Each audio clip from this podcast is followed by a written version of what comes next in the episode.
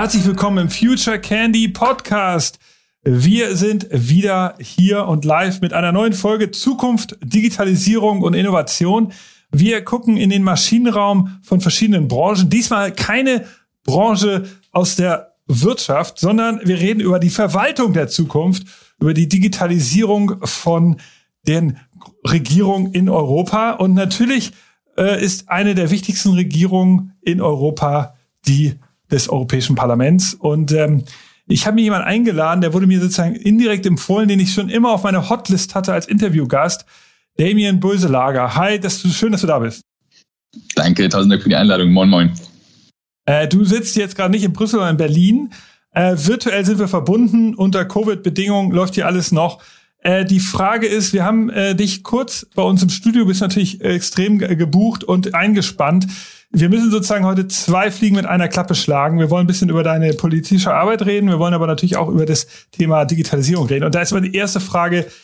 Ist, dies, ist die Verwaltung in Europa nicht so unreformierbar wie die katholische Kirche? Also, wenn ich höre, dass die Gesundheitsämter in Deutschland immer noch mit dem Fax kommunizieren und dass man im Juni 2020 in Berlin keinen Reisepass beantragen konnte, weil kein Kundenzentrum geöffnet hatte und nichts funktioniert hat, ist die Digitalisierung der Verwaltung nicht irgendwie komplett gescheitert? Also ich glaube, man muss es bei beiden versuchen, also sowohl bei der katholischen Kirche als auch bei den äh, öffentlichen Verwaltungen, die wir hier in Europa haben. Also man kann sich natürlich immer zurücklehnen äh, und sich ärgern, aber mein Ansatz ist äh, grundsätzlich eher zu sagen, okay, lass mal versuchen, äh, dran zu gehen und äh, es zu verbessern. Ne?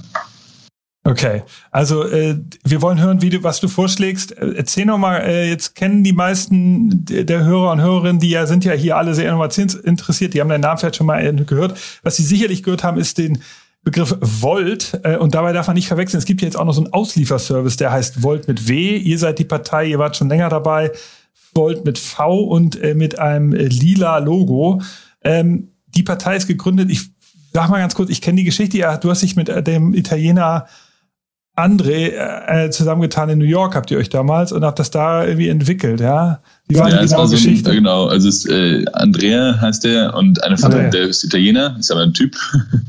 Ja, ich weiß, ja, ja. Äh, irritierend. Ähm, und ähm, genau, und Coulomb, eine Französin, und denen haben wir einfach viel über das, äh, Politik diskutiert in der Zeit. Es war halt gerade so nach dem Brexit-Referendum, in der Zeit von der Trump-Wahl und so. Und wir haben uns dann in New York kennengelernt und dann haben wir zurück nach Europa geschaut und haben gesagt, ehrlich gesagt, ist die Situation da auch nicht viel besser. Viele rechtspopulistische Strömungen, AfD im Aufwind, äh, Marine Le Pen gerade im starken Wahlkampf gegen Macron ähm, und auch damals wie noch so ein Rücktritt der italienischen Regierung mit Renzi und so. Also grundsätzlich irgendwie war das so eine ziemlich äh, aufregende Zeit ähm, und für mich persönlich exakte Zeit, in der ich verstanden habe, ähm, dass sich halt nicht alles einfach selber so verbessert und weiterentwickelt in der Politik oder dass man sich irgendwie so zurücklehnen kann und so sagen kann, nee, es wird schon irgendwie laufen, mal ein bisschen schlechter, mal ein bisschen rechter, aber im Grunde okay. Ähm, und das, ja, und daraus kam dann irgendwie jetzt zu sagen, okay, lass uns halt mal überlegen, selber aktiv zu werden und äh, selber irgendwie versuchen, die Situation zu verbessern. Und wenn man irgendwie das Problem ernst nimmt und glaubt, dass das Problem in der Politik liegt, dann dachten wir, dann müssen wir auch die Antwort ernst nehmen und die muss dann auch in der Politik liegen. Ja, jetzt sind ja nun die äh, Zuhörer und Zuhörerinnen hier, das sind ja selber oft Innovationsverantwortliche in Unternehmen und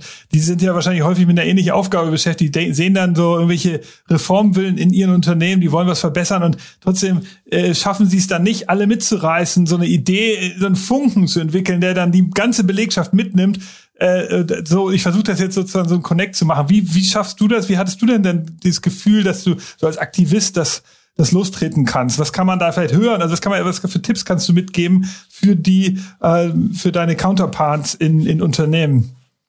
Also ich glaube, es hilft, ein gutes Team äh, zu haben, die sich da irgendwie gegenseitig ergänzen. Ähm, also Andrea war schon der Visionär, der auch einfach nicht hat, aufgehört hat zu rennen. Ne? Also da war es auch egal, ob ihm jemand gesagt hat, das ist doch Schwachsinn oder so, der ist einfach weitergerannt.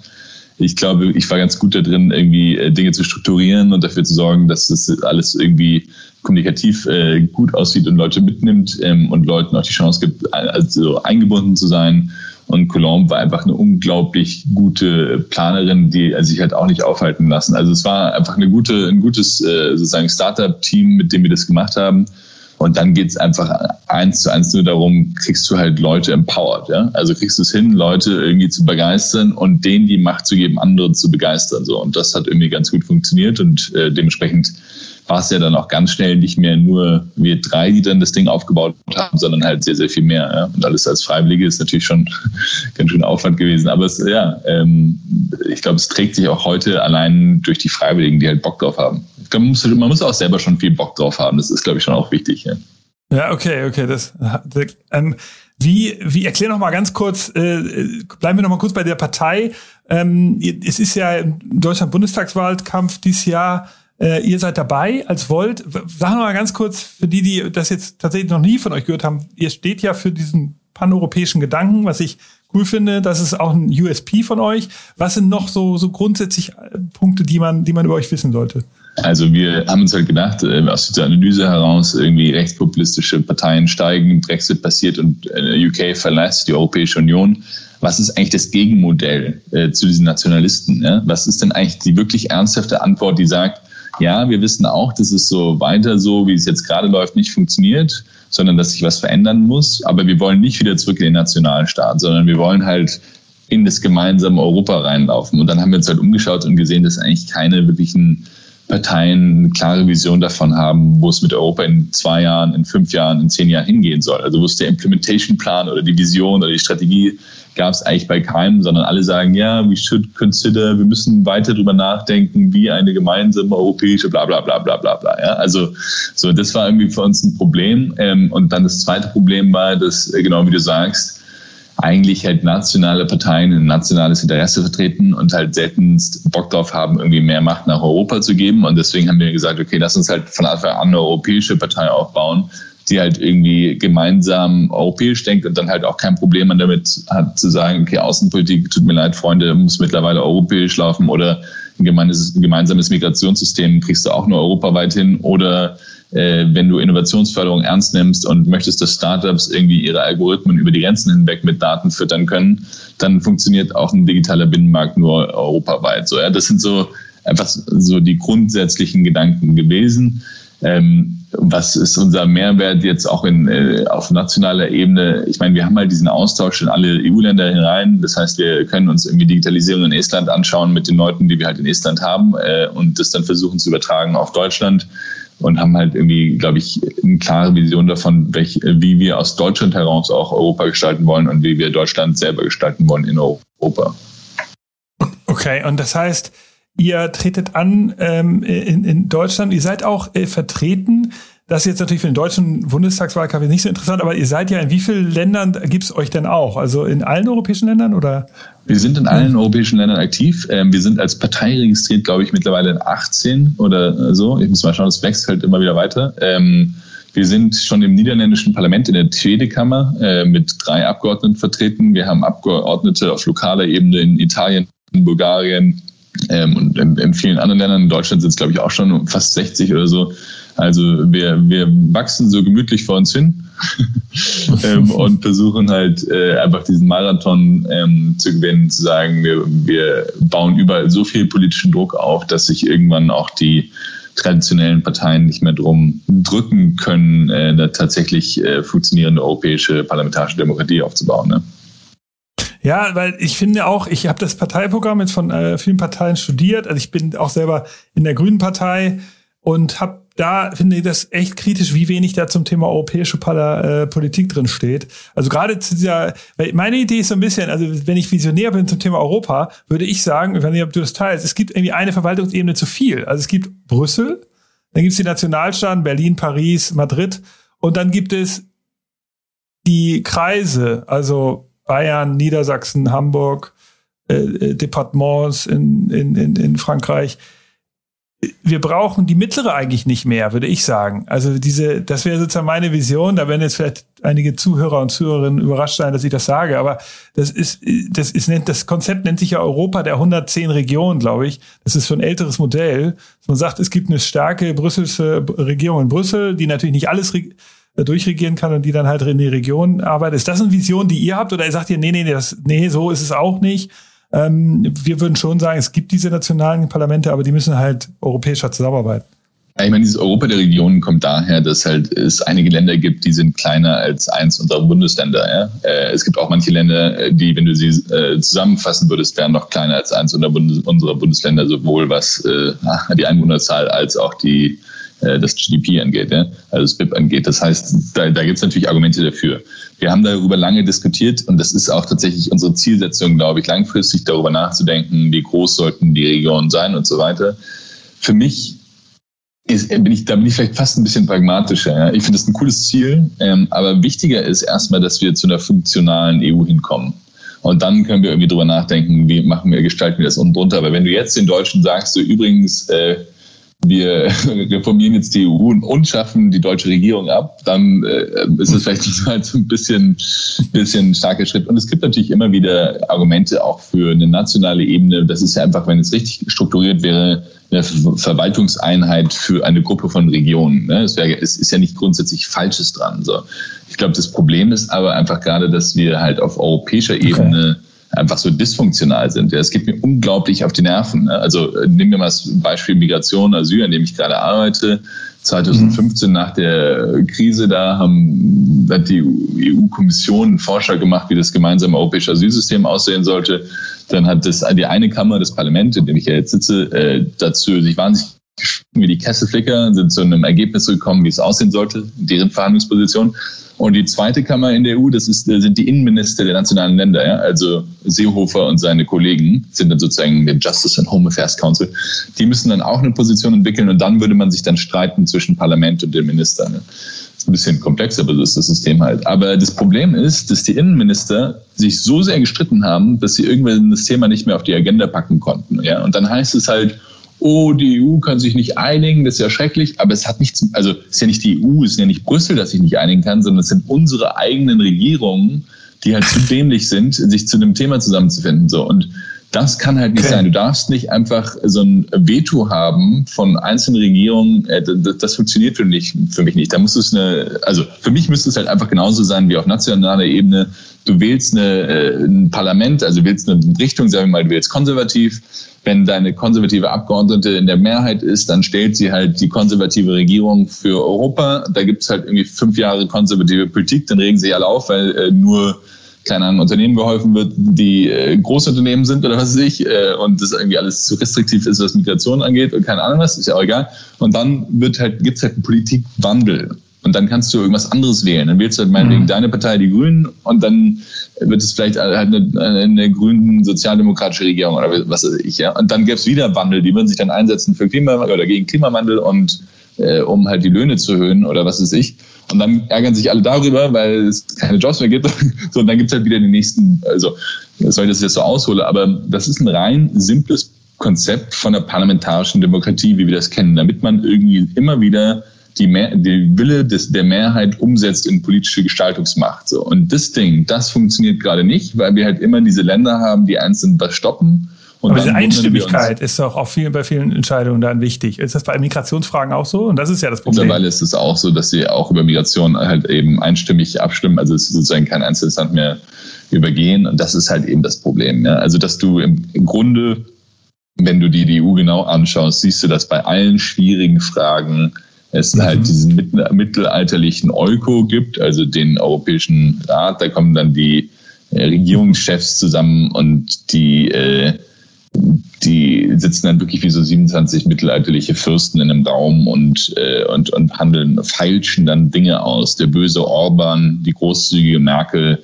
der geizige Rutte aus den Niederlanden, die sitzen dann da zusammen und feilschen dann sozusagen irgendwie das aus. Und das ist einfach ein sehr, sehr schlechtes Entscheidungssystem. Also wenn du ja Innovationsexperte bist, dann weißt du, organisieren nie ein Meeting, in dem 27 Menschen äh, zusammen einstimmig eine Entscheidung treffen müssen. Das ist ein absoluter Oberhorror. Ja? Also es geht einfach nicht. Jeder, der irgendwo mal in der Privatwirtschaft gearbeitet hat oder in, irgendeinem, in irgendeiner Organisation, weiß, dass das halt ein, ein Scheiß ist. Ja? Also das muss sich einfach verändern. Du brauchst eine Regierung, die halt durchregieren kann zu einem gewissen Grad in den Kompetenzen, die wir auf europäischer Ebene haben sollten. Kann man sich auch drüber streiten. Äh, kann ja auch weniger sein, ist mir auch egal. Ähm, aber die Entscheidungen, die wir europäisch treffen, die müssen halt sinnvoll getroffen werden von der Regierung, die durchs Parlament gestützt, also gestützt und vielleicht auch gestürzt ist. Ja, also zum Beispiel, ich, sorry, dann mache ich auch die Klammer nein, zu, nein, nein, aber, aber hier Impfstrategie, ja, super geiles Beispiel. Wer war verantwortlich? Ähm, die deutsche Regierung und alle nationalen Regierungen sind für Gesundheit verantwortlich. Ja? Also die Europäische Kommission ist nicht verantwortlich. Was haben sie gemacht? Haben gesagt, okay, auch meiner Meinung nach sinnvoll, wir sollten irgendwie gemeinsam Impfstoffe bestellen, äh, weil sonst äh, verhandeln hier wir irgendwie alle gegeneinander, das ergibt keinen Sinn und dann bricht die EU auseinander, also doof. Ähm, und dann haben sie eine wöchentliche Stierko gemacht, die nationalen äh, Gesundheitsminister mit der Kommission und diese Stierko war dann der Entscheidungskörper. Das heißt, wieder eigentlich die nationalen Regierungen. So, dann hat die Kommission den Auftrag von, diesem, von dieser wöchentlichen Stierko bekommen, halt diesen Verträge auszuhandeln. Das hat sie äh, meiner Meinung nach eher schlecht als recht gemacht.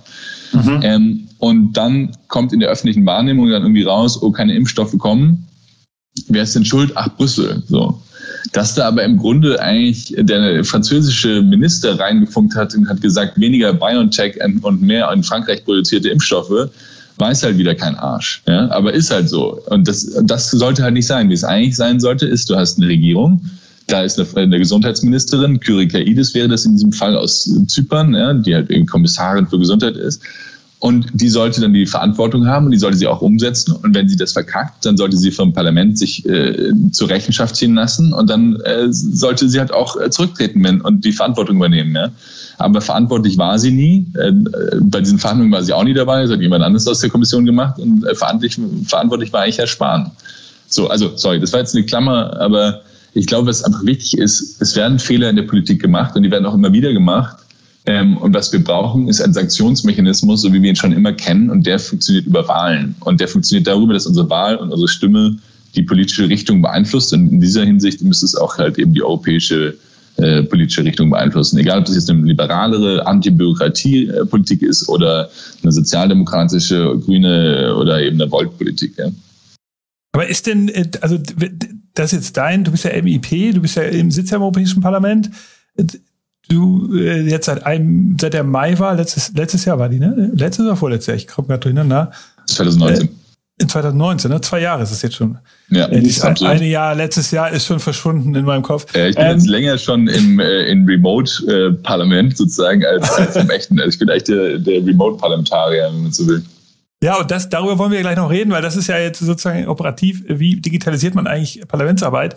Also ist sozusagen Volt einmal eine Bewegung für äh, die, die, für die Bevölkerung in Europa, dass wir sagen, wir versuchen ähm, europäische, äh, ja, europäische Standards zu schaffen. Aber es ist auch eine Bewegung jetzt von dir persönlich in sozusagen die Entscheidungsgremien. Ich meine, das sind ja oft wahrscheinlich Sachen, wenn du die Themen, die du jetzt hier gerade erwähnt hast, die kannst du ja nicht in deine, in deine in so, eine, in so eine Bundestagswahl gießen, da wird dich ja, das, damit gewinnt man ja keine Wahlen, oder? Wenn man sagt, ich will jetzt den Europäischen Rat reformieren oder so.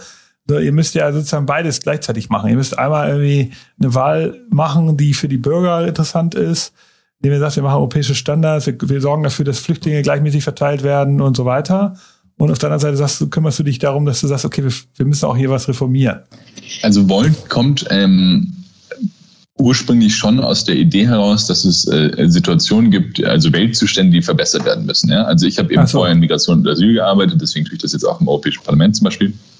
Und da weiß ich, äh, habe ich 2015 das live miterlebt, das lief richtig scheiße. Ja. Und es läuft auch noch heute richtig scheiße. Ich habe mir in Lesbos die Situation angeschaut, äh, äh auch äh, Moria mir angeschaut, bevor es abgefackelt ist. Und ich muss zugeben, das ist äh, eine der Sachen, die mich wirklich wahnsinnig traurig machen ähm, und wo ich einfach als auch als europäischer Abgeordneter da stand und eigentlich richtig mir peinlich war, dass ich irgendwas mit der EU zu tun habe, ja? weil du halt einfach Leute siehst, die auf europäischem Boden leiden ähm, und und wir es überhaupt nicht gebacken kriegen, denen überhaupt irgendwie zu helfen. So, das ist erstmal die, äh, das ist ein Weltzustand, der ist beschissen. Und den zu verbessern, ähm, ist ja eigentlich das Ziel. Und jetzt kannst du sagen, okay, äh, das ist jetzt kompliziert, irgendjemandem zu erklären, mhm. aber was ich vorhin erzählt habe über die Innenminister, die zu dämlich waren, sich an den Tisch zu setzen, ist der Grund, warum wir dieses Leiden haben und warum wir kein europäisches System haben. Das heißt, Natürlich ist Demokratietheorie super krass langweilig und im Endeffekt hat keiner Bock für Demokratietheorie zu wählen. Aber ich glaube, wir haben mittlerweile ein bisschen die Aufgabe, diese Übersetzungsleistung zu machen. Und ich meine, mhm. Ähm, ich glaube, wir denken irgendwie immer, dass Demokratie ist halt so ein Ding, das steht da und dann haben wir nichts mehr damit zu tun und dann mhm. läuft es irgendwie. Ähm, aber es ist mir immer, wird mir immer klarer, dass es was ist, was auf so einer Skala sich bewegt. Ja? Also zum Beispiel äh, dieses äh, erodierende Vertrauen in die Demokratie in den USA und dieser Trump-Run aufs Kapitol ist für mich so ein relativ äh, großes Warnsignal dafür, was passiert, wenn sich sozusagen Vertrauen in Demokratie vermindert. Genauso kannst du dir auch anschauen, einzelne EU-Länder wie Ungarn und teilweise auch Polen oder dann, wenn du außerhalb der EU gehst, natürlich irgendwie Belarus, also Weißrussland oder äh, oder Russland sogar, also wo du dann dich sozusagen weiter aus dem Spektrum der, der Demokratie bewegst, wie wir es äh, für, für sinnvoll halten. Also das ist jetzt ein bisschen abstrakt, aber ich glaube, wir müssen einfach super krass dafür kämpfen, dass sich unsere Demokratien verbessern. Äh, Brexit hat für mich gezeigt, eine Nation, die sehr parlamentaristisch ist, also die sehr gut versteht, wie ein Parlament funktioniert und auch eine sehr starke, nahe, also eine sehr nahe und starke Anbindung hat der Parlamentarier zu ihren Bürgerinnen ähm, was halt passiert, wenn wir das nicht richtig hinkriegen. Ja, dann fliegt uns diese EU auch irgendwo auseinander ähm, und dann äh, sind wir als Einzelländer auch nicht mehr besonders gut dran. Ne? Also dann wird äh, Deutschland oder auch also äh, Frankreich oder diese ganzen Länder werden halt ist einfach im internationalen Wettbewerb mit den großen nicht mehr hinkriegen, in irgendeiner Weise eine sinnvolle Stimme zu vertreten. So, also dementsprechend ich glaube, das ist schon das große Thema unserer Zeit, weil einfach alle Themen, über die ich Wahlkampf machen würde, ich hatte es vorhin schon gesagt, Digitalisierungspolitik, äh, Klimaschutzpolitik, äh, Migrationspolitik, Außenpolitik, äh, mhm. egal welche, wird nur sinnvoll funktionieren, wenn wir sie auch europäisch mittlerweile sinnvoll organisieren. Und das verheimlichen uns unsere nationalen Regierungen, glaube ich, zu einem großen ja. Teil. Ja. Aber ist das, da nochmal eine kurze Frage zu, ist das eher so ein Unverständnis, also kognitiv, haben die das nicht drauf? Oder ist es, ist es sozusagen politische Machtpolitik, dass sie sagen, ich glaube, so, das wird nicht interessant sein für unsere, für, die Bewohner meines Landes, deshalb versuche ich das nicht gar nicht anzusprechen. Also wissen die es einfach nicht oder wollen sie es nicht kommunizieren oder können sie es nicht gut erzählen? Sind sie einfach keine visionären Menschen, weil sie so technokratisch sind, teilweise schon seit Jahrzehnten in diesem Apparat, dass sie gar nicht mehr so Storytelling können, so wie du ja auch, der, der da in New York saß und da rumgesponnen hat mit den Kollegen das haben die einfach früher auch, aber die sind halt alle so alt, dass sie das seit 50 Jahren nicht mehr gemacht haben. Also was ist so der, der Hauptgrund? Oder weißt du es auch nicht so genau, was der Hauptgrund ist? Alles drei. Also ich bin, äh, ich werde immer mehr zum, äh, zum Machtrealpolitiker äh, sozusagen. Also ein Verständnis, wie funktioniert politische Macht und wie wirkt sich die aus. Und also zum Beispiel, dass wir auf das äh, politische äh, Spektrum treten und, ähm, und Stimmen stehlen, äh, verändert das Machtgefüge und äh, sorgt dann dafür, dass andere Parteien sich europäischer verhalten, weil sie unsere Stimmen nicht verlieren wollen. Also sozusagen nicht keine Stimmen an uns verlieren wollen. So. Ja. wenn du dir das Machtinteresse anschaust, ähm, innerhalb der nationalen Parteien, dann ist es einfach so, dass es halt Parteien sind, die verankert sind in ihren Machtstrukturen in der Nation. Ne? Also äh, mal ein Beispiel zu geben, du hast ja gesagt, du, äh, du bist ein Grüner. Ähm, die europäischen Grünen haben, glaube ich, 16 Mitarbeiter oder so ähm, in der Europäischen Parteizentrale. Ähm, und die nationalen deutschen Grünen haben natürlich Tausende. Ja? Also sozusagen, wo, also wo ist die Partei mhm. verankert, wer, also wer trifft Entscheidungen, dann ist es halt ein Herr Habeck und eine Frau Baerbock und nicht irgendwie die europäische Ebene. Ja? Also diese ganze die Strukturen sind einfach national. Und das kommt aus der Geschichte heraus. Und das zu drehen, da muss man sich schon ziemlich anstrengen, glaube ich, um das irgendwie hinzukriegen. Und für mich ist deswegen ist ja auch so wichtig gewesen, von Anfang an eben uns als europäische Partei zu gründen, damit unsere, wir, ich verliere nichts, wenn wir zugeben, dass wir eigentlich einen europäischen Finanzminister bräuchten oder dass wir eigentlich ein europäisches okay. Digitalministerium okay. bräuchten. Also diese, diese realpolitischen äh, Situationen muss man, äh, glaube ich, anerkennen. Und ich hoffe, dass wir durch unseren Innovationsschub tatsächlich halt schaffen, Leute ähm, äh, zu bewegen in die Richtung, die wir für richtig halten. Ne? Ja, also ich, ich kann dazu nur ganz kurz sagen, ich bin in eine Partei eingetreten, einfach weil wir arbeiten für das Europäische Parlament seit Jahren ähm, für so eine Research Unit und ähm, die haben ja auch mir empfohlen, gleich äh, mit dir zu reden. Da kommen wir auch gleich nochmal drauf, weil was sie da von dir nicht gehört haben. Und da habe ich aber festgestellt, dass ich in diesem Politikbetrieb arbeite im weitesten Sinne, aber überhaupt keine Ahnung habe über die Abläufe. Und deshalb habe ich mich entschieden, in Partei zu gehen. Und dann war die Grüne Partei am nächsten. Und ich muss auch sagen, ich habe immer noch nicht genau verstanden, wie es eigentlich funktioniert. Jetzt bin ich sozusagen irgendwie weder richtig passiv noch richtig aktiv. Aber es ist sozusagen in, in, innerhalb, wie kommt jetzt eigentlich irgendwann ein, ein, ein, ein inhaltlicher Baustein, den dann Baerbock in ihr Wahlprogramm aufnimmt, beziehungsweise in das Wahlprogramm, was dann abgestimmt wird. Wie kommt das eigentlich zustande? Das ist einfach, da gibt es keine strukturierten Wege. Es gibt irgendwie so, es gibt in der Grünen Partei gibt es so äh, Gremien, äh, die sind einmal inhaltlich organisiert äh, und dann gibt es welche, die sind nach Stadtteilen organisiert und du kannst dich da drin beteiligen und wenn da irgendwas drin ist, das wird dann von einem Fraktionsvorsitzenden der Hamburger Grünen dann an die Berliner kommuniziert. Es ist irgendwie, und das kann halt Zufall sein. Es kann aber auch sein, dass einer sehr vehement für irgendwas kämpft, so dass Baerbock davon, also wie diese Sachen eigentlich entstehen, ist, ist tatsächlich auch, wird jemand anders hier im Podcast sagen, ich bin schon seit Jahrzehnten in der SPD und ich kann dir genau sagen, wie das ist. Aber also mir, ich habe es nicht sofort erkannt und ich behaupte, ich habe da irgendwie ein Auge für. Also es ist tatsächlich interessant zu sehen ähm, und ich finde das cool, dass ihr das versucht sozusagen gleich anders aufzubauen. Ähm, ja, also äh, diese Politik, wie, wie das genau funktioniert, das ist, äh, ist, ist, ist, äh, ist auch spannend, dass das so nach außen für die, für die normalen Wähler gar nicht so klar ist. Aber gut, das ist jetzt ein kleiner, äh, kleiner, kleiner, kleiner, kleine Analyse von mir. Ähm, die Frage zu, zu, zu, zu, zu, wir hatten ja angekündigt, diesen Podcast auch über die, die Parlamentsarbeit der Zukunft zu machen, weil ähm, ich war in der Arbeit zum Europäischen Parlament überrascht, wie viel Papier da überall ist. Also erstmal Papier in noch und nöcher, alles wird gedruckt. Äh, ich weiß, es ist natürlich auch digital vorrätig, äh, aber es wird, äh, es gibt sehr viele Gremien, die müssen alle natürlich auch stattfinden. Da gibt es dann klare Pro Protokolle, wer redet. Da gibt es einen, jemanden, der, der Member of Parliament organisiert das, irgendein Thema. Dann sitzen da entweder die MEPs selbst oder deren Assistenten hören dazu. Ähm, du hast angeblich einen Vortrag gehalten vor ein paar Monaten im, im Europäischen Parlament digital aus Berlin vermutlich. Und da, der wurde aber so, ist, da hast du erzählt, wie sollte Parlamentsarbeit der Zukunft funktionieren. Jetzt hast du Gelegenheit, uns das hier kurz zu erzählen. Also, äh, ich erzähle mal erst mal ein bisschen die Geschichte, wie das zustande kam. Ja? Also, ich bin ins äh, Europäische Parlament da 2019, wie wir herausgefunden haben, vor zwei Jahren da irgendwie reingezogen.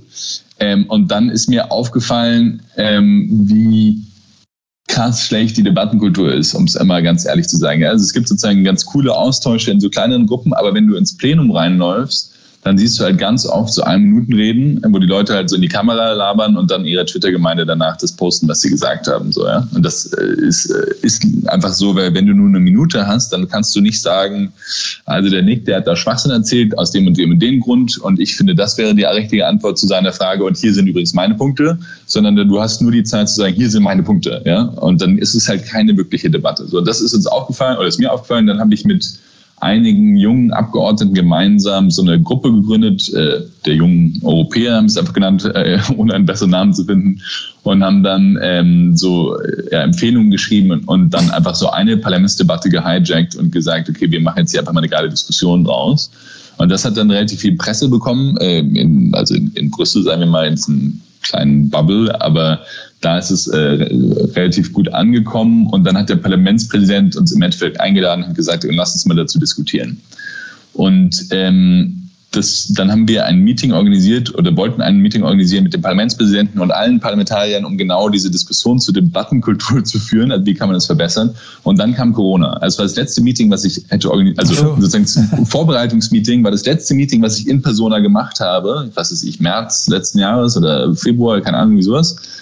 Ähm, und dann äh, war natürlich kompletter Lockdown. Das Parlament musste in kürzester Zeit digital arbeiten, weil die Leute natürlich aus Europa Parlament. Da, da gab es überhaupt nicht die Möglichkeit zu sagen, auch nur ansatzweise, wir treffen uns noch in Persona. Ja, also äh, das war dann relativ schnell klar und dann haben die es ziemlich schnell digitalisiert. Eigentlich in zwei Wochen, würde ich sagen, waren dann eigentlich die ersten Ausschusssitzungen auch wieder online möglich. Und, ähm, und jetzt, ein Jahr später, hat der Parlamentspräsident uns dann wieder eingeladen und hat gesagt, okay, Leute, ich habe gecheckt, Veränderung geht. Äh, das äh, musste ich jetzt lernen. Das geht ganz schön krass eigentlich, wenn man das will, wenn es sein muss. Und deswegen lasst uns jetzt mal alles neu denken. Ja? Also wie können wir das beste Parlament aufbauen, wie wir es uns heute vorstellen können. Und das haben wir dann äh, aufgenommen und jetzt gibt es so fünf Arbeitsgruppen im Europäischen Parlament, die tatsächlich verschiedene Aspekte durcharbeiten. Und klar, hybrides Arbeiten ist eine davon und da muss man sich die Frage stellen, ähm, wann ist es eigentlich wichtig, dass man sich in Persona unterhält, gerade bei einem Parlament? Das ist ja irgendwie was anderes auch jetzt als äh, eine andere Art der Debattenkultur. Also du musst ja irgendwie auch schon so Momente haben, wo du mal diese 705 Leute im Raum hast und die sich richtig auch mal in so einem vollen Raum irgendwie fetzen äh, und dann hört, hört oder keine Ahnung was. Und so richtig, keine Ahnung, wie halt diese, diese britische Parlament sich vorstellt, irgendwie auch mal irgendwie so, ja, ein bisschen mehr auseinandersetzen. Ähm, und das war irgendwie so die eine Überlegung und ja, auf der anderen Seite, wie kann man dafür sorgen, dass man halt effizient arbeitet und dass man halt auch irgendwo zu Hause bei seinen äh, Bürgerinnen und Bürgern sein kann. Ja, gerade für mich, der irgendwie lauter Europäer in ganz Europa hat, die irgendwie äh, mich auch mal ganz gerne sehen würden, wäre es natürlich ein Traum, wenn ich auch irgendwie mehr Zeit hätte, da äh, rumzureisen. Und diese Unterhaltung führen wir gerade, ehrlich gesagt, für mich ist das ein wichtiges Aspekt. Das Zweite, wofür ich krass kämpfe, ist, dass einfach die Debatten spannender werden und dass auch unsere Hearings, also unsere Anhörungen spannender werden. Ja, also dass wir so Leute richtig grillen. Ich weiß nicht, aber, aber kannst du das vielleicht nochmal genauer beschreiben? Ja. Weil ich habe das auch erlebt. Ich war jetzt ja nur, nur bei zwei oder drei solcher, solcher Debatten dabei und noch nicht mal in dem großen Parlament, sondern das waren so kleine, äh, so kleine Räume, wo eben themenspezifische Meetings stattgefunden haben zum Thema zum Beispiel äh, das Online-Zugangsgesetz, also die Richtlinie, wie das jetzt umgesetzt oder Single Market Strategy. Ähm, da gibt's ja jetzt eine Weiterentwicklung, eine neue Richtlinie und das war so ein Meeting mit MEPs und da waren wir dabei und da waren andere Experten dabei und es war wirklich, äh, ich ja, ich fand auch, es war also alles super kurz, kaum Debatten, alles war auch vorbereitet schon. Da waren ganz viele Anwälte im Raum, auch zusätzlich, also beschreib du das nochmal, ich meine, ich bin ja jetzt wirklich Laie, ähm, äh, äh, du bist ja ja Profi, so wie, wieso diese Debatte, wieso ist die nicht da? Äh, gerade bei so kleineren. Also für, für mich ist es ehrlich gesagt äh, einfach eine Frage der Zeit, die du hast. Ja? Also ähm, wenn du halt, wie gesagt, keine Zeit hast, dann wirst du dich auch nicht aufeinander beziehen und dann werden auch nicht diese Leute, die vielleicht so ein bisschen mehr Spaß daran haben, richtige Reden zu halten, auch eine Möglichkeit haben, irgendwie so eine Kultur zu entwickeln.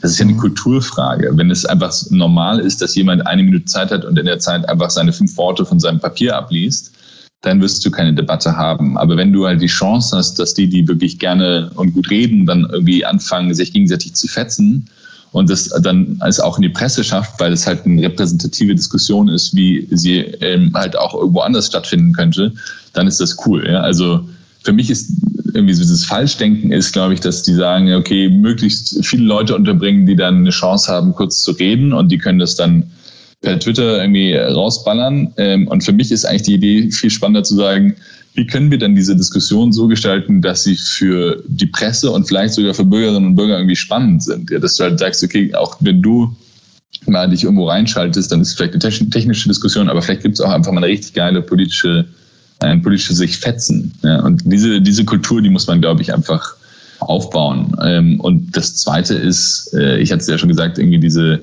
diese Anhörung. Ähm, ich glaube, weißt du, wenn, wenn wir, also wenn ich eine Anhörung, so eine Unterhaltung führen könnte, wie wir sie gerade führen, dass du mich irgendwie Fragen stellst und ich wieder Fragen zurückstelle und man ja, so, ja. dann, dann wäre es halt spannend. Aber im Moment ist es halt so, dass 25 Leute eine Frage stellen und dann gibt es halt eine gemeinsame Antwort an alle in 10 Minuten. So, und damit kommst du natürlich nicht in irgendeine Art von sinnvoller Austausch. Okay, und äh, was ist Thema Digitalisierung? Also vor Corona war das eben gar nicht digital, da musste man sich treffen. Und das das ist jetzt schon für dich, das läuft schon komplett oder gab es da auch Vorschläge von deiner Seite für so eine Parlamentsarbeit?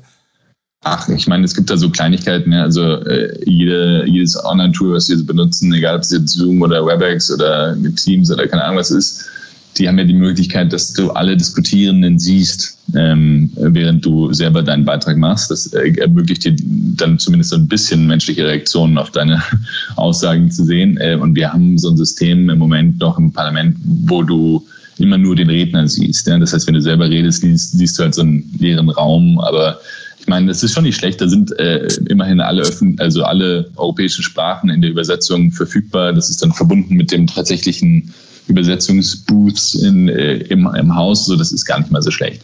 Ich glaube, die Frage ist eher für uns nicht, was kriegen wir jetzt noch verbessert, sondern wie sorgen wir dafür, dass wir nicht einfach wieder zurück zum Status davor gehen und tatsächlich jetzt irgendwie die besten Learnings mitnehmen aus dieser äh, Transformationsphase und, und tatsächlich drüber nachdenken, okay, welche Art von Arbeit und Zusammenarbeit wollen wir haben und können wir haben wo sind es Elemente, wo man, wie ich gesagt habe, vielleicht trotzdem nochmal alle im Raum sitzen sollte und wo sind es Elemente, wo es wirklich total egal ist, ob wir jetzt digital uns zuschalten oder nicht. Ja? Und ich tendiere da zu einer großen Freiheit, weil ich glaube, dass die Abgeordneten oder hoffe, dass die Abgeordneten trotzdem das Interesse haben, auch gemeinsam sich in Person zu sehen, aber es ist einfach manchmal Situationen gibt, egal ob das jetzt äh, Schwangerschaftsurlaub ist oder ähm, tatsächlich einfach eine wichtige Reise, äh, wo du einfach nicht äh, in Person da sein kannst. Ja. Mhm. Okay. Und ähm, hattest du das Thema Lobbyismus da auch auf der Agenda? Weil das ist, ist ja, ist das in Brüssel, jetzt weiß ich nicht, wie es du aus anderen Parlamenten kennst, aber ich habe da immer gehört von, dass das auch ein Problem ist, dass eben Amazon 150 Anwälte in Brüssel beschäftigt und Google auch, die auch regelmäßig Termine machen mit, äh, mit, mit MEPs, also Members of European Parliament, heißt ja die Abkürzung. Ich habe das jetzt schon mehrfach gesagt, ich muss das einmal kurz aufklären. Äh, und dann, da sitzen ja dann irgendwelche ähm, gewählten Leute aus Spanien oder, oder, oder Polen, die sitzen dann da, die haben gar keine so eine tiefe Erfahrung von Digitalisierung und treffen jetzt so einen Anwalt von Amazon, äh, der da erzählt, ja, machen Sie doch mal das und dies und jenes. Ist das ein Problem, das du auch schon persönlich bemerkt hast oder ist das kein Problem? Ist es sogar gut, dass es da so eine Aufklärung gibt? Also ich sitze ja auch im Industriepolitischen Ausschuss und arbeite da an der Digitalisierung. Ich sitze auch im Sonderausschuss für künstliche Intelligenz. Und äh, also zum Beispiel eine Gesetzesakte, äh, wo ich derzeit schon Lobby-Einfluss merke, ist äh, der Data Governance Act, also die Zukunft des Datenteilens über Datenintermediäre reguliert ist. Und das ist äh, eine super spannende Frage. Ähm, grundsätzlich ist mein Gefühl zu Lobby von Anfang an das gewesen, so eine Interessensvertretung an sich ist nicht, ist überhaupt nichts Falsches. Es gibt immer Interessen. Ja, ja. Wir hatten über nationale Interessen geredet in Parteien oder, also ich meine, kannst, also es gibt jede Art von Interessen. Das Problem ist halt, wenn du der passive Teil bist und sozusagen gelobbyt wirst, dann wirst du von den Interessen gelobbyt oder die mitkriegen, die halt am lautesten sind und das sind die, die am meisten Geld haben, um das äh, sich am besten zu organisieren. Das heißt, ich habe versucht, das immer umzudrehen, zu sagen, okay, wer sind denn eigentlich die Interessensvertreter oder die Interessen, die ich interessant finde? Und dann selber mir gesagt, ich rede mit diesen verschiedenen ähm, sozusagen Interessensvertretern. Und dann finde ich es hilfreich. Ja? Also dann, dann nimmst du sozusagen nicht den lautesten äh, und hörst dem als ersten zu, weil du halt sagst, oh, der will mit mir einen Termin haben, dann nehme ich den mal an sondern dann, du überlegst dir halt selber, okay, jetzt habe ich eine Zeit, wo ich gerne einfach mal verschiedene Meinungen hören möchte. Und dann bocke ich mir eine Woche und halt an jedem Tag irgendwie ein, zwei, entweder Datenprofessoren, Amazon-Vertreter, KMUs, kleine Cloud-Service-Provider, die gerade in München sich aufbauen und so weiter, um dann halt äh, ein Gefühl dafür zu kriegen, wie, wie die Situation ist und, und vielleicht noch ein bisschen My Data Movement und keine Ahnung was. Ja, dann hast du irgendwie so ein, äh, glaube ich, besseres Bild. Also ganz kurz zusammengefasst, es ist ein Problem, dass gewisse Interessen einfach ultra viel Knete im Hintergrund haben, um sich gut zu vertreten. Und da muss man, finde ich, als äh, einigermaßen aufgeklärter ähm, Abgeordneter sich überlegen, wie und wann möchte ich Interesse, Interessen hören ähm, und dann danach äh, sich organisieren, aber sich nicht treiben lassen von Interessensvertretern. Das ist, glaube ich, falsch. Okay, jetzt bist du natürlich sehr aufgeklärt, hast du eine eigene Partei gegründet mit digitalen Mitteln. Äh, ist das eine Beobachtung, dass die MEPs, die da äh, halt auch aus, wie gesagt, Polen, Spanien, Frankreich, also aus Departements kommen, die vielleicht nicht in der Nähe von Paris sind, wie dass die dieses, dass die diese Grundkenntnis auch haben, weil das ist ja die Gefahr, dass die da dann nicht so sind. Aber das kannst du natürlich nicht bewerten, wahrscheinlich so stark. Ne? Also ich merke natürlich schon manchmal, wenn jemand äh, in einem Meeting eine Meinung vertritt, von der ich denke, das ist noch nicht mal die Meinung irgendeines europäischen Unternehmens, sondern das ist tatsächlich nur noch eine Meinung eines amerikanischen Unternehmens, okay. dass ich mich dann wundere. Ja? Äh, kann ich dir sagen, woher er diese Meinung hat und warum er die vertritt? Nee, okay. äh, aber man kann sich dann vielleicht so zwei, drei Sachen denken. Ja? Aber ich im Grunde, bis jetzt hält es sich für mich noch in Maßen. Ich muss auch zugeben, ich glaube, dadurch, dass ich bei den Grünen hocke, kommen viele der großen Industrievertreter jetzt nicht unbedingt notwendigerweise auf mich zu, sondern es sind dann eher so Green NGOs, die mich belobbyen, äh, wo ich dann aber auch teilweise äh, sozusagen selber auf die zugehe, weil ich äh, gewisse Analysen zu Greenwashing in den nationalen Wiederaufbauplänen oder wie auch immer sowas brauche. Also es ist eigentlich äh, bei mir jetzt eh ein bisschen harmloser. Aber klar, bei anderen Abgeordneten sieht man schon manchmal eine Schwierigkeit. Und deswegen ist es für mich auch wichtig, dass man da irgendwie äh, klare Transparenzregeln schafft. Die, und deswegen veröffentliche ich auch alle meine Meetings zum Beispiel auf meiner Homepage. Also egal, ob das jetzt nur äh, rechtlich notwendig ist oder nicht, ich habe alle meine Meetings mit irgendwelchen Interessensvertretern immer äh, direkt auf meiner Homepage, einfach um da also die Transparenz zu zeigen. Ja. Du stehst da gleich für einen ganz neuen Ansatz.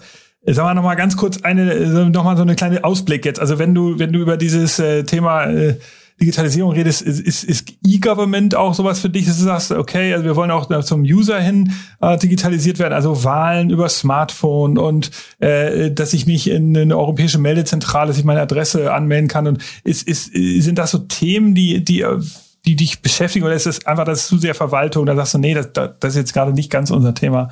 Also so Ganz klar, ich meine, in, in Estland, wie gesagt, hatte ich ja vorhin als Beispiel gewählt, ist es so, dass du nur noch für Hochzeit und Scheidung äh, ins Amt laufen musst. Der ganze Rest ist digital. Also alle, alle Services sind sonst digital. Natürlich ist das, äh, also ich komme ja aus der Privatwirtschaft, ja, für mich äh, ist eine Prozessoptimierung immer was Witziges und eine Verwaltungsoptimierung ist noch viel witziger. Und so diese grundsätzliche Frage, wie kriege ich im Staat irgendwie diese Idee verankert, dass der Bürger die Bürgerin Kunde ist, Kundin, äh, ist, finde ich, eine super spannende Frage. Also wie, wie kriegst du irgendwie das umgedreht, dass du sagst, okay, ich möchte es so, mein Ziel als Staat ist es so einfach wie möglich, es allen zu machen, Administrationen zu benutzen. Ne? Finde ich total äh, Hammer. Finde ich total geil. Würde ich sofort versuchen äh, mitzumachen.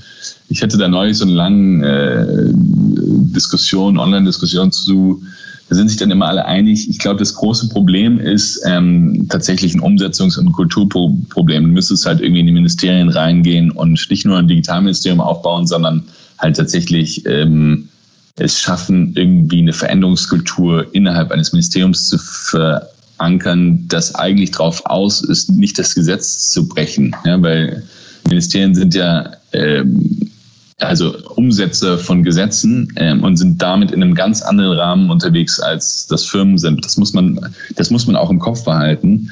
Ähm, und da muss man es trotzdem machen, nicht? Also das, das ist so die. Also die müssten eine Art, so eine Art Lab haben, wo sie, in dem sie ein bisschen radikaler sein dürften als das, was sie so ja, das ist halt das Problem. Also wenn du, du kannst halt als, äh, als Ministerium kannst halt auch immer verklagt werden mit so einer Verwaltungsklage und so ein Shit. Ja? Also mhm. es ist ja, wir haben schon einen anderen Kontext, in dem eine andere Logik, in der sie sich bewegen. Ähm, und natürlich ist dann die Sicherheit irgendwie äh, ein anderes Thema und auch so. Also ein Lärm funktioniert, weiß ich nicht, ob das funktioniert. Ich glaube, müsste eigentlich irgendwie trotzdem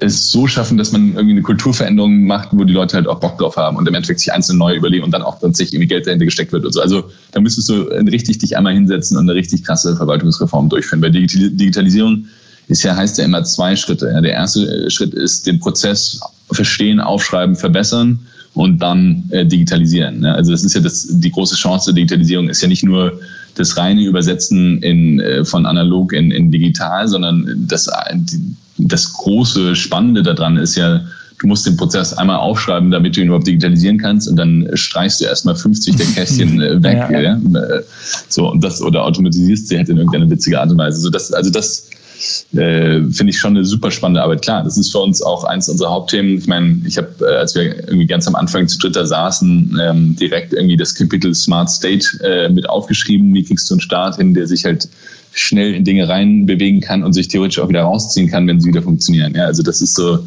welche Arten von Strukturen musst du da schaffen, finde ich mega spannende Frage.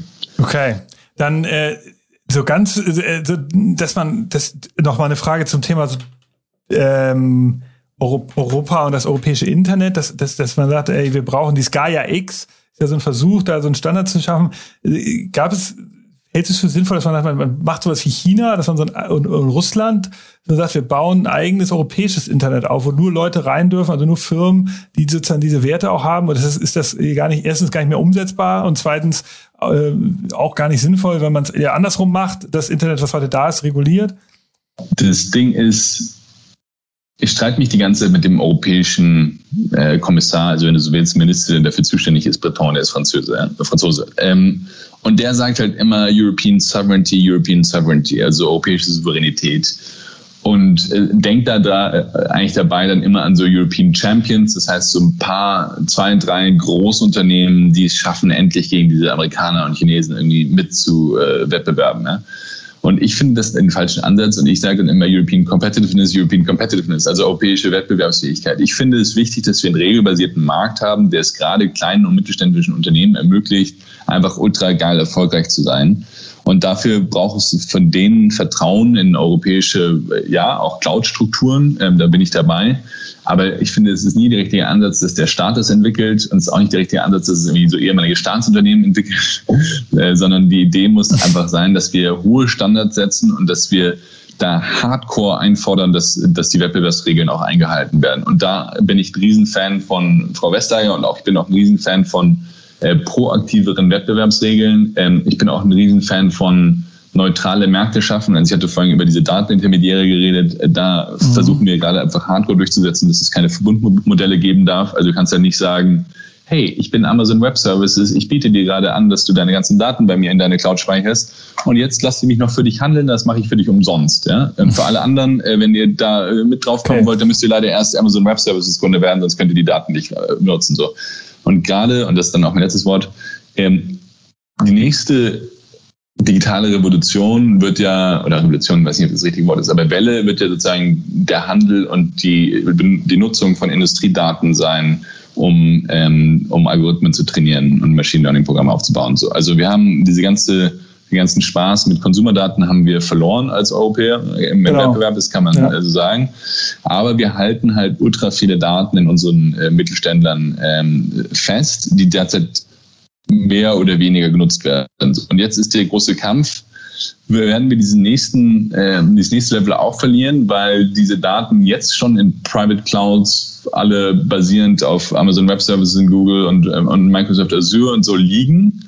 Ähm, und damit dann werden sie dann auch dort genutzt werden und auch dort gehandelt werden oder schaffen wir es irgendwie und dann vielleicht auch eben nur exklusiv äh, oder schaffen wir es halt diesen Datenmarkt zu öffnen, um auch europäischen Wettbewerbern die Chance zu geben, darauf äh, tatsächlich ähm, coole, coole Lösungen aufzubauen, coole Geschäftsmodelle aufzubauen. Und, und das ist für mich so der Traum, dass man halt sagt, lass uns diese Marktmacht bekämpfen, egal wo die herkommt äh, in Europa. Sie kommt jetzt halt in diesem Markt vor allen Dingen aus Amerika und aus China, aber lass uns diese Marktmacht bekämpfen und halt allen irgendwie die Chance geben, in einen guten Wettbewerb äh, einzusteigen. Und dadurch, dass es eben diese Verbundmodelle gibt, müssen wir da relativ harte Bandagen anziehen, glaube ich. Ja, absolut. Das Industrial Internet of Things, davon rede ich auch ab und zu. Insofern sind wir da der gleichen Meinung. Damian, vielen Dank für deine Zeit. Ähm, wenn man sich für die Partei interessiert, kann man Volt finden unter volt.eu, glaube ich, ne? Ist eure äh, volteuropa.org, voltdeutschland.org, aber man kann es auch einfach googeln. Oder ähm, genau. ihr könnt auch einfach mich googeln und meine ganzen Social Medias antworte ich eigentlich selber. Also kann man auch gerne. Okay, dann sicher. genau. Also falls ihr noch genaue Fragen habt zu dem Programm der Volt-Partei und Damian, meldet euch einfach eine sehr schöne Webseite und ähm, genau, dein Team hat ja auch uns geholfen, hier den Podcast zu organisieren. Also vielen Dank für die Zeit und es war echt interessant zu sehen. Kleiner Ausblick haben wir sogar gemacht, kleinen Ausblick in die Zukunft der Parlamentsarbeit des Governments und so weiter. Ich wünsche dir viel Erfolg bei deinem äh, Wahlkampf und äh, danke dir natürlich und ähm, freue mich, wenn wir uns dann irgendwann wiedersehen und ähm, vielleicht irgendwann bist du ja auch wieder auf deutscher Ebene aktiv. Tausend Dank für die, äh, für die, Einladung und die ganzen äh, coolen Fragen und ähm, viel Spaß bei deinen weiteren Podcasts in deinem stehen. Okay, danke dir. Jo. Ciao, ciao.